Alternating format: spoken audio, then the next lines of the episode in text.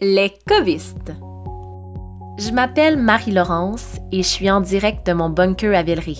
Je bouge pas, je reste enfermée, confinée et comme plusieurs d'entre vous, d'entre nous, je m'interroge et je me remets en question au temps du confinement. J'ai décidé de partager mes réflexions avec des gens de mon entourage, des gens que j'aime, que j'admire, qui me font du bien, parce que entre covistes, on se comprend. J'avais envie qu'on échange autour de différents sujets qui teintent actuellement notre quotidien. Donc chaque semaine, j'appelle des gens, puis je prends des nouvelles. Pour cette dernière émission de la saison, j'ai choisi d'appeler deux grands amis qui me font du bien et avec qui on ne s'ennuie jamais, Frédéric Doucet et Cathy Harding Lamarche. Ce sont deux grands passionnés qui font preuve de beaucoup de lucidité et de perspective quant à l'avenir de notre société et avec qui il est toujours plaisant de discuter. Je les appelle donc aujourd'hui pour prendre de leurs nouvelles et pour échanger à propos de ce qui nous attend après le confinement. Bonjour! Bonjour, à tous! Oh! Ah. caisse! J'ai manqué le premier appel. j'ai bien vu ça. Puis le deuxième a pris 14 heures avant que tu répondes. L'important, c'est que je sois là. Oui. Ah, voilà, le monsieur est de retour. On va refaire juste le bonjour, juste parce que c'était tellement... Euh... c'était tellement cacophonique que, pour vrai, je serai jamais capable d'écouter vos niaiseries. OK. OK, on est sérieux, là. on est sérieux. obligé d'être trop, là. Oh, ben... Oh ben oh, non. Ben. Oh ben. Pas ceux-là. Hey, hello. Hello. Oh boy. Coucou. Salut. Allô? ok, ok. Oh, bon, on est sérieux pour de vrai cette fois-ci. Ah oui, c'est okay. trois fois qu'on essaie.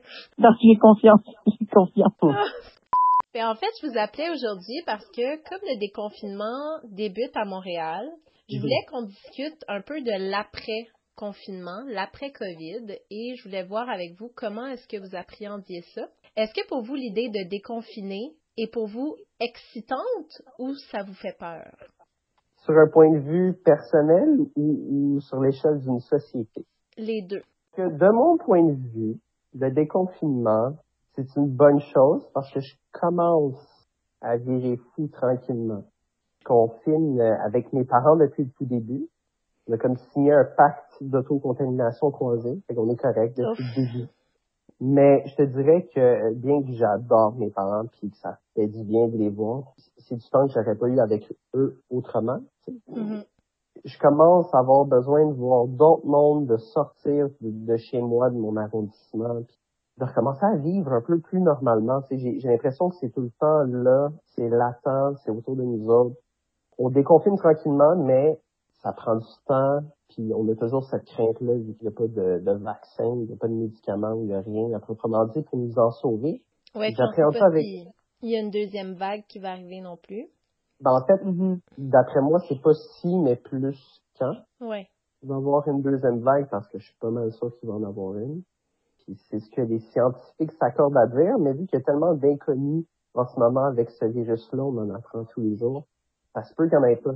Mais euh, il y a l'air d'avoir un certain consensus qui dit qu'une deuxième vague euh, sans... Toi, Cathy, de ton côté? Ben, personnellement aussi, je pense que un jour ou l'autre, il va falloir qu'on se déconfine. C'est une étape à vivre de toute façon. Le seul truc, moi, qui me fait un peu peur, c'est qu'on ait été un peu trop pressé. Par exemple, on a voulu réouvrir les écoles tout de suite. On a voulu euh, que les gens sortent. Mais est-ce qu'on était assez bien préparé pour pouvoir le faire de la bonne façon, je pense que c'est là où on a manqué un petit peu. Par exemple, on s'est rendu compte que c'était pas une bonne idée, on est revenu sur notre parole, on, change d'idée souvent. Moi, je pense que quand on fait quelque chose, on est mieux de bien le faire, quitte à ce que ça prenne plus de temps, puis que tout se fasse de la bonne façon, que les gens soient en sécurité. À ce niveau-là, moi, ça me fait un peu peur, parce que j'ai l'impression qu'on a été un petit peu trop pressé. Par contre, comme Fred dit, je pense que il faut qu'on sorte, il faut qu'on respire. Les gens, c'est vrai, sont en train de devenir fous. On parle de violence conjugale, on parle d'enfants qui commencent à avoir euh, des problèmes émotifs, euh, voire déjà sociaux, parce que ça prend un certain contact humain pour être en santé et physique et mentale. Mm-hmm. Euh, on parle des personnes âgées qui sont tout seules dans leur coin, qui déjà être seul c'est difficile, mais d'être seul et âgés, c'est, je pense que c'est tout un autre monde qu'on comprend euh, peut-être pas euh, assez bien malheureusement. Fait que c'est sûr que à un moment donné, il faut il faut déconfiner, c'est sûr. Mais comme je dis, je suis encore un petit peu mitigée sur l'idée de le faire aussi vite et aussi précis. Mm-hmm. Est-ce que par moment vous avez l'impression qu'on nous vend des idées qui en fait seront difficilement réalisables étant donné la complexité de la situation? Qu'est-ce que tu veux dire faire nous vendre des idées? Ben, si on nous dit que les piscines vont réouvrir et tout, mais en fait, on ne sait pas nécessairement ce qui nous attend dans quelques semaines. On nous dit qu'il va y avoir de l'argent en culture, mais là encore là, tu sais, il reste encore beaucoup de flou, mais je pense aussi que mhm. c'est dû à cause que la situation est inconnue, donc tout le monde essaie de s'adapter, le gouvernement compris. Ben, c'est mm. ça, c'est ça le point que tu viens de dire, c'est que ça n'a jamais été vécu avant. Mm-hmm. C'est sûr que c'est, on est dans un processus scientifique là. On fait des essais, on fait des erreurs. Je pense que ça va être ça, le, post-Covid, le, le, retour à la normale. Ça va être des essais, ça va être des erreurs. On va revenir en arrière. C'est normal qu'on passe par ça parce qu'on l'a jamais vécu mm-hmm.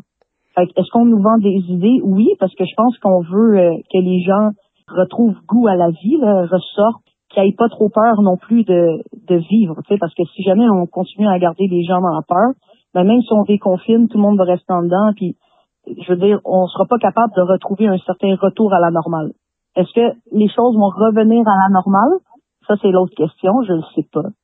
Est-ce qu'on veut aller à la piscine? Ça nous fait peur. On nous dit que c'est sécuritaire, on ne sait pas.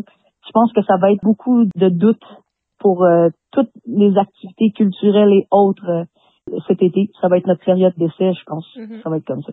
Puis, on n'est pas des spécialistes, mais selon vous et votre bon jugement, justement, quelle va être l'adaptation la plus difficile à faire en tant que société? Puis même, en fait, si vous pensez à vous personnellement. En tant que société, on s'entend que la pandémie, là, s'inscrit dans une série d'événements qui ont, la même, qui ont une cause en commun, c'est l'activité humaine. Depuis des années, si on observe une augmentation d'ouragans, on, voit des marées, des canicules, comme la semaine passée à Montréal, euh, des incendies de forêt, du verglas. On a beaucoup plus d'épisodes de, verglas par hiver maintenant à Montréal. Tous ces changements-là, c'en est presque triste, désolant de voir que ce soit à cause d'une pandémie qu'on décide finalement de s'arrêter puis de prendre une pause puis de se poser ces questions-là, puis d'avoir un examen de conscience. Mais pourquoi ça s'est pas passé plus tôt? Mm-hmm. Fait que je trouve que les défis qui s'en viennent sont immenses, que ce soit la mondialisation, la mondialisation de notre économie, puis nos façons de, de, de consommer, de produire. Il y a beaucoup de grands, grands enjeux à l'échelle planétaire reliés à l'après-COVID. Puis comme dit euh, Cathy, on est un petit peu un laboratoire humain en ce moment. Là. On est tous comme un petit peu des, des cobayes qui sommes en train de vivre des choses qu'on n'a jamais vécues, qu'on n'a jamais nécessairement expérimenté notre vivant. Mes parents, c'est la première fois qu'ils voient ça de leur vie. Quelque chose d'aussi grand. C'est sûr qu'il y a des mm-hmm. événements comparables dans l'histoire, mais je veux dire, pour nous, l'humanité récente et moderne, c'est quelque chose qui est très différent de ce qu'on a vécu. Ça va appeler des, des questionnements puis des, des mesures exceptionnelles. Mais il y a des normes en ce moment dans la société qu'il va absolument falloir revoir. C'est sûr. Comme tu dis, ça fait longtemps que la Terre nous envoie des messages. Mm-hmm. Que ça soit par le réchauffement climatique, que ça soit par euh, des sécheresses, les feux. Ça fait longtemps qu'on qu'on a des messages. L'humanité a du mal à écouter ce que la Terre nous envoie comme message. Là, je pense que c'est un message qui était plutôt clair on va se dire ça comme ça. C'est sûr qu'on aurait voulu vivre différemment. C'est arrivé comme ça. J'espère juste qu'on va apprendre de ça, puis que justement, on peut pas revenir à, ce qu'on faisait avant. Il va falloir qu'on change beaucoup de choses pour pouvoir mm-hmm. avoir un avenir qui est prometteur. Comment ça, c'est encore euh, à déterminer? C'est sûr que c'est dur d'envisager à quoi notre avenir va ressembler, mais ça reviendra jamais comme c'était réellement avant, de mon point de vue on parle beaucoup peut-être des effets néfastes de cette pandémie, puis de ce qu'on connaît pas, de l'inconnu du mystère, mais il y a aussi plein de belles choses mm-hmm. qui peuvent émerger de, de cette situation-là, puis de cette occasion-là. On entend beaucoup parler dernièrement d'entreprises locales, de consommer local, de relocaliser nos économies. puis d'essayer de, de s'impliquer plus dans notre communauté, d'avoir vraiment un impact à l'échelle locale qui éventuellement deviendra un impact à l'échelle municipale, provinciale, fédérale, puis ultimement. Tu sais, c'est vraiment de partir de la racine de ta communauté à toi, de faire un changement sur ta rue, dans ton quartier à toi. Et si tout le monde fait ça, si tout le monde à très petite échelle, tu sais, on, dit composter, on dit recycler, on dit faire ces trucs-là, mais si tu t'impliques d'une manière communautaire dans ton quartier, puis que tu fais des changements qui sont visibles, qui sont là pour durer, je pense que si tout le monde qui ont les capacités de le faire peuvent le faire, ben c'est une belle leçon qu'on pourrait retirer de cette pandémie. Puis je pense mm-hmm. qu'un qu'un stop, qu'une pause, ben ça nous a tout permis un peu de réévaluer ne serait-ce que notre consommation de biens. Mm-hmm. Se rendre compte que finalement, mm-hmm. j'ai peut-être pas besoin de 15 chemises, j'ai peut-être pas besoin de 8 paires de pantalons, j'ai peut-être pas besoin de ce nouveau de gosse-là qui sort fait que juste au niveau de la consommation, ça nous pose la question. Aussi notre rapport au temps. Comme là, moi, personnellement, je pense que j'ai jamais autant contemplé dans ma vie. Tu sais, juste m'asseoir mm-hmm. sur mon balcon, puis regarder le temps passer. Dans notre société, à nous autres, regarder le temps passer, c'est vu comme non productif, c'est vu comme une perte de temps, c'est vu comme une perte de force de travail ou de peu importe. Là, tu sais, dès les premiers jours de la quarantaine, j'ai remarqué que là, je pense que une bulle, mais tu pouvez m'arrêter, c'est pas non, non, mais ça me fait penser, tu sais, c'est apprendre à s'ennuyer aussi, tu sais. C'est ben, réapprendre à s'ennuyer. Et voilà. Pour abonder dans ton sens, les enfants, ils sont tellement surstimulés. On est tellement dans une société qui, qui court partout tout le temps. De, de faire un stop pour apprécier ce qu'on a, pour moi, ça a été ce qui a été le plus révélateur pendant euh, la pandémie. Je veux dire, du temps de qualité avec les membres euh, de ta famille, avec qui tu vis, euh, du temps pour justement arrêter, contempler, regarder, apprécier. Ça fait toute une différence, je pense, dans, dans notre perspective de la société. Si on peut continuer justement, parce que des fois, on a le temps, c'est juste qu'on le prend pas. Mm-hmm. Mais là, on, nous l'a donné de force. Là. Euh, il y a du monde qui en ont profité pour faire du ménage, il y a du monde ils ont fait des choses qu'ils n'ont jamais le temps de faire. Ben, ça nous permet justement de réaliser à quel point c'est important de le prendre ce temps-là pour nous, pour notre bien-être. Je pense que si on est capable d'apprendre à s'ennuyer et de trouver des choses qui nous plaisent, on, apprend à se redécouvrir personnellement aussi. Ça nous fait grandir, ça. C'est du temps qu'on prend pas. Juste de, de faire une introspective. Qu'est-ce qu'on peut faire de mieux? qu'est-ce qu'on peut euh, changer? Ça fait du bien à ce niveau-là. Ça, c'est positif, je pense, euh, de notre pandémie. Si justement, tu parlais de se redécouvrir soi-même. Qu'est-ce que vous avez découvert à propos de vous durant la pandémie? J'étais un très grand lecteur, mais que je prenais jamais le temps de le faire. Hmm. Puis pour moi, lire, c'est vraiment rentrer dans une demeure que autrement tu serais pas rentré, tu sais. C'est découvrir, si tu es dans de la fiction, ben c'est découvrir des personnages, des histoires, puis des trucs auxquels tu peux t'identifier, mais ça peut être de la non-fiction aussi. Tu peux lire euh, des biographies, tu peux lire des essais politiques, tu peux lire plein de choses. C'est de rentrer dans la tête de d'autres gens, de voir comment le monde peut être pensé à travers d'autres personnes, à travers d'autres courants, à travers d'autres époques. Pour moi, ça a été vraiment le temps puis un tournant dans la lecture on parle souvent justement ces temps-ci de redécouvrir à s'ennuyer. Ben moi je pense que c'est aussi redécouvrir à être capable de se concentrer sur une tâche. Oui. Pendant 30 minutes, une heure ou, plus mm-hmm. si, tu dis euh, je sais pas combien de temps, mais c'est c'est de pas être surstimulé, en fond. C'est d'être stimulé mm-hmm. par ce que tu fais, puis rester. tu te rends compte aussi que surtout les, les premiers livres ou les premières pages au début du confinement, je me rendais compte que, OK, mais tu vois que mon attention, elle a faim. Mm-hmm. Elle veut aller voir la dernière notification sur mon cellulaire ou aller voir ce qui se passe dehors ou euh, regarder ce qu'il y a à la télé ou en tout cas écouter ce que mes voisins crient parce qu'ils s'engueulent tout le temps.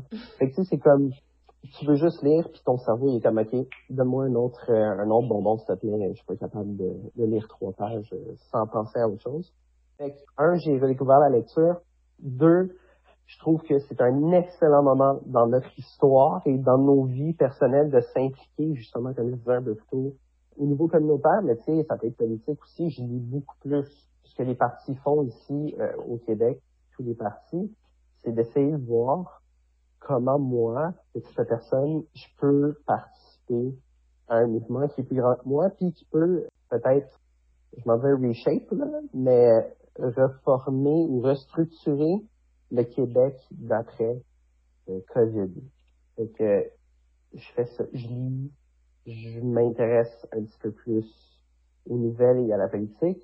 Puis comme j'ai dit, je m'intéresse aussi, euh, en fait, j'apprends justement à m'ennuyer, en parenthèse, puis apprendre le temps d'apprendre mon temps. Puis toi, Cathy, de ton côté? Ben, moi, j'ai compris à quel point ça faisait du bien ne rien faire. Mhm. Parce que je suis euh, une victime, justement, euh, de la société euh, qui court partout. Je veux dire, je m'investis dans tellement de choses. Je suis toujours en train de faire quelque chose. Je dormais pas beaucoup. J'étais tout le temps... Je brûlais la chandelle par les deux bouts, définitivement. Puis ça, ça dure depuis aussi longtemps que, que je puisse me, souvenir. Mais d'arrêter de mettre un, pause, puis de m'asseoir, puis de rien faire, wow! Je me rappelais plus qu'est-ce que c'était. Mm. Fait que j'en ai profité euh, pour me retrouver, dormir, me reposer, chose que ça faisait longtemps que j'avais pas fait. Je me rends compte que mentalement, de juste te perdre dans tes pensées, de t'intéresser à des nouvelles choses, ça fait vraiment du bien. Moi, je me suis intéressée euh, nouvellement aux puzzles, les casse-têtes de toutes mm. sortes. Euh, je me suis rendu compte que j'aimais vraiment ça, que ce soit des trucs à analyser, que ce soit des cubes Rubik ou que ce soit des casse-têtes en métal. Euh, mm. J'ai essayé pas mal euh, pas mal de choses. Je me suis découvert une petite euh, passion pour ça. Je me suis aussi oh. beaucoup intéressée à l'astronomie. J'ai lu beaucoup sur la galaxie, les étoiles, tout ça, puis particulièrement sur le projet de SpaceX mm-hmm. dernièrement dans qui ont envoyé leur, leur fusée commerciale à la station internationale spatiale internationale super intéressée par ce sujet-là. Mais vraiment, la chose qui, moi, m'a marqué, c'est le bien-être qu'on peut avoir de juste prendre du temps pour soi. Que ce soit un bain, que ce soit une sieste. Wow, ça fait vraiment du bien. Puis est-ce que vous pensez être capable de poursuivre cette lancée-là après le confinement? Je me le souhaite. J'aurais pas mieux dit. je me le souhaite Je pense qu'on a le choix. Il faut juste le prendre mais c'est sûr à 100% que ça me faisait rire, j'avais cette discussion-là avec mes parents, mais c'est sûr que si une pandémie mondiale te permet pas de réfléchir sur un ou deux trucs dans ta vie, qui te permet pas de revoir certaines de tes pratiques ou de tes habitudes, rien va te changer dans la vie. Tu sais. Mm.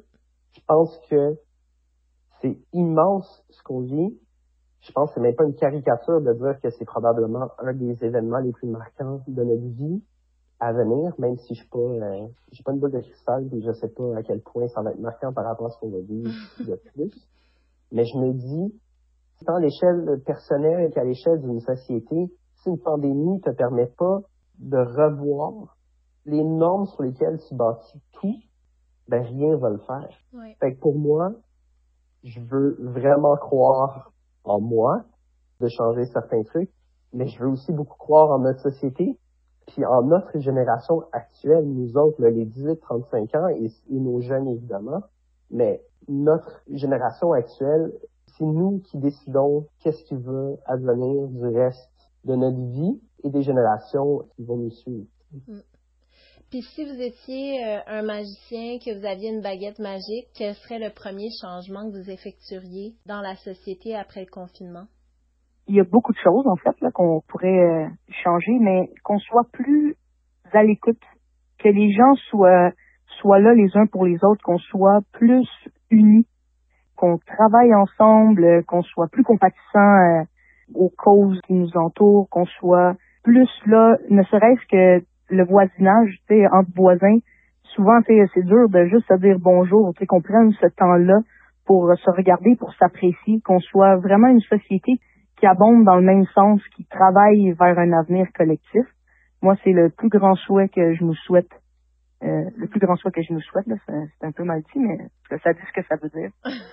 c'est ça que j'espère. Mais on l'a entrevu un petit peu justement, là, mais en tout cas je l'ai vu là, via les médias sociaux, mais il y a tellement d'initiatives communautaires qui ont débuté avec le confinement, ne serait-ce que des groupes de jardinage communautaire, mm-hmm. les masques qui sont donnés pour une société. Donc effectivement, j'espère que cet esprit de communauté va rester. Oui. Puis toi, Frédéric, de ton côté? Ben, je pense qu'en tant que société aussi, il y a beaucoup de choses qui va falloir qu'on change. On vit sur un mode économique qui marche pas, qui est pas viable à long terme. Là. Je veux pas faire mon, mon communiste ou mon grand anticapitaliste, mais c'est vrai, tu sais, je veux dire. Si je parlais d'activité humaine au début du podcast, mais c'est insuffisant. Là. C'est pire que ça. C'est un régime qui est productiviste au max, consumériste au max, qui s'est développé à l'échelle mondiale c'est fou que juste les États-Unis aient été à deux doigts d'empêcher, ben, en fait, à deux doigts de créer une pandémie, euh, pas une, pénurie, ça ressemblait à la pandémie, c'est pour ça que je me suis trompé, mais on était à deux doigts, on était à deux doigts, à cause des États-Unis, d'avoir une pénurie de masques en 95 au Canada. On n'est même pas capable au Canada d'avoir assez d'équipements pour subvenir à la sécurité de ses propres citoyens. Nos économies sont tellement interreliées et hyper interdépendantes. Ça a son bon, c'est sûr, mais ça a aussi fait que on dépend de tellement d'autres partenaires commerciaux qui font en sorte qu'on on perd une certaine autonomie. Là, je suis pas en train de dire de revenir au protectionnisme, de se renfermer sur soi, parce que on s'entend, des enjeux mondiaux comme on vit en ce moment appellent des réponses mondiales, c'est sûr. Sauf que il faut vraiment qu'on réfléchisse, un, à notre manière de, de, consommer, deux, à notre manière de gérer nos économies, puis de faire face justement à ces grands enjeux mondiaux-là. Mm-hmm. En ce moment, on est en train de scraper notre planète, on est en train de la ravager, de la détruire. On augmente les inégalités, juste à l'échelle du Québec, là, je veux dire même juste à Montréal, tu regardes comment les arrondissements sont faits. Il y a certains arrondissements plus pauvres qui sont plus touchés par la pandémie, par la COVID. Même une pandémie nous permet de révéler des inégalités dans notre société. Tu sais. En ce moment, notre, notre façon de faire, ben, ça l'alimente ces inégalités-là. Ça nous rend aveugles sur plein de trucs. On se dit tout va bien, on va continuer comme ça c'est hyper impérial, c'est encore une, logique qui est très colonialiste. On veut plus, quitte à écraser ce qu'on trouve sur notre chemin, que ce soit des ressources, que ce soit des personnes. C'est une logique qui est pas viable à long terme. Puis cette pause-là qu'on a eue, c'est ce qui nous permet un petit peu de, de réfléchir ça. Puis on n'aura pas le choix de changer de paradigme, d'arriver sur quelque chose d'autre si on veut survivre siècle. Puis tu n'es pas spécialiste, mais comment justement est-ce qu'on pourrait commencer à changer de paradigme? J'ai pas de réponse magique. Si je l'avais, on s'entend que je serais probablement la tête d'un pays en ce moment, là, mais. Mm, mm. Mais si je peux me permettre, c'est oh. qu'on arrête de se dire qu'une seule action va rien changer. On est prisonnier de cette façon de penser-là. Bah, si moi je le fais, l'autre le fera pas, ça, ça, ça sert à rien. Moi, je pense que chaque pas qu'on fait vers quelque chose, vers un nouveau paradigme, c'est un changement en soi. Mm. Si tout le monde met un peu du sien comme ça, ben c'est là qu'on va réussir à, changer les choses petit à petit. C'est sûr que ça sera pas du jour au lendemain. C'est comme euh, quelqu'un qui veut perdre du poids. Je veux dire, il faut, il faut être rigoureux, il faut qu'on soit discipliné. C'est sûr que ça demande un certain effort, mais ça ne fait pas du jour au lendemain. On change des petites choses, une chose à la fois, de jour en jour, puis c'est comme ça qu'on finit par perdre du poids, par devenir qui on veut, et etc., etc. C'est la même chose en tant que société. Si tout le monde met du signe, que ce soit par Aujourd'hui, j'ai décidé que j'arrêtais de gaspiller de l'eau quand je me brosse les dents. Aujourd'hui, j'ai décidé que euh, j'allais commencer le compostage. Aujourd'hui, j'ai décidé que j'allais euh, nettoyer mes contenants en plastique pour les mettre dans le recyclage, puis pas être paresseux, puis juste le mettre dans la poubelle parce que ça me tente pas de le laver. Ben, ces petites actions-là au quotidien, dans chaque foyer, si tout le monde le fait, et ça va finir par nous emmener où est-ce qu'on veut, puis d'avoir les changements euh, qu'on souhaite voir dans l'avenir. Exactement. Il n'y a pas de solution. Il faut vraiment que tout le monde y mette du sien, selon moi. Puis en terminant, est-ce que vous auriez une suggestion culturelle à nous faire? Ben oui, moi j'en aurais une. Dans le fond, je suis une passionnée de l'animation japonaise et puis il y a euh, une sommité dans le monde de l'animation qui s'appelle Hayao Miyazaki qui a fait dans le fond les films qu'on connaît sous le nom de Ghibli. C'est des films qui sont magnifiques à les regarder et le compositeur qui a composé la musique de la totalité de la collection des films Ghibli s'appelle Joe Hisaishi. Ça aussi c'est des chefs-d'œuvre musicaux à aller écouter, ça vaut vraiment la peine. Pour moi, c'est un gros euh, coup de cœur. Puis Frédéric, de ton côté? Ben moi, j'irais plus dans une lecture. Et puis, euh, c'est un essai, je dirais, poétique d'une personne qui s'appelle Natacha Kanapé Fontaine. C'est une Inou de Pessamit. Elle se dit poète, elle se dit slameuse, peintre, comédienne et tout récemment, elle a écrit un manifeste assis, A-S-S-I, qui veut dire terre en Inou. Dans le fond, elle prend parole pour euh, les, les Premières Nations. Je viens tout juste de commencer le livre, fait que c'est un peu ça mm-hmm. à dire. C'est une très bonne suggestion. En fait, c'est deux bonnes suggestions que vous apportez, qui sont différentes l'une de l'autre. Et moi, je vais en télévision. Vendredi, c'est le bal mammouth. Alors, on retourne à l'adolescence. Ah oui. C'est pour permettre aux jeunes de secondaire 5 qui n'ont pas eu leur bal d'en avoir un. Donc, oh. euh, c'est à 20h avec plusieurs invités, plusieurs chanteurs. C'est animé par Sarah-Jeanne Labrosse et Pierre-Luc Funk. Puis, avant, à 19h30, c'est l'avant-balle avec Mathieu Dufour en direct sur Instagram. Et puis, sinon, j'invite les amateurs de yoga et de plein air. Il y a plusieurs organismes qui organisent des séances de yoga, de plein air, de cardio dans le parc. Il y en a plein. Il suffit de les découvrir sur Facebook, Instagram et plusieurs autres ressources. Allez bouger. Ah ben, super intéressant, oui. Pour les amateurs de plein air, la CEPAC vient de réouvrir, ça, ça vaut la peine. Au moins, on va pouvoir tourner, euh, profiter un peu de la nature, puis s'en faire de la forêt thérapie. Mais il y a un nom pour ça, je me souviens pas exactement c'est quoi. C'est hyper antidépresseur d'aller prendre des marches en, mhm. nature. Fait pour les personnes qui ont eu de la misère pendant la durée du COVID, qui ont été seules, euh, puis que, mettons, euh, le moral est plus ou moins là, d'aller prendre des marches en nature, d'aller faire du camping, ça va leur faire le plus grand bien, ça c'est sûr. Mais oui, c'est tellement une bonne idée. Wow, ben, je, ne savais pas que ça existait. C'est la thérapie par la nature. C'est la naturo, c'est pas la naturothérapie, mais en tout cas, il y a comme un nom pour ça. Ça l'aide beaucoup euh, pour le moral, pour la dépression, ces choses-là. Pour la santé en, tant que telle, là, je veux dire, euh, respirer de l'air frais, ça fait pas de mal à personne. Hein? Non. Merci les amis pour ces beaux moments, ces belles paroles sages et loufoques. C'était un grand plaisir de conclure cette saison avec vous. Ah, c'est toujours un plaisir. Oui. Oui. Il y en aurait mais moi aussi, je suis honorée que vous ayez accepté. L'Écoviste, c'est une initiative culturelle de Marie-Laurence Marlot et Catherine Côté-Moïsescu. Pour retrouver les suggestions culturelles mentionnées, rendez-vous sur la page Facebook L'Écoviste. À bientôt!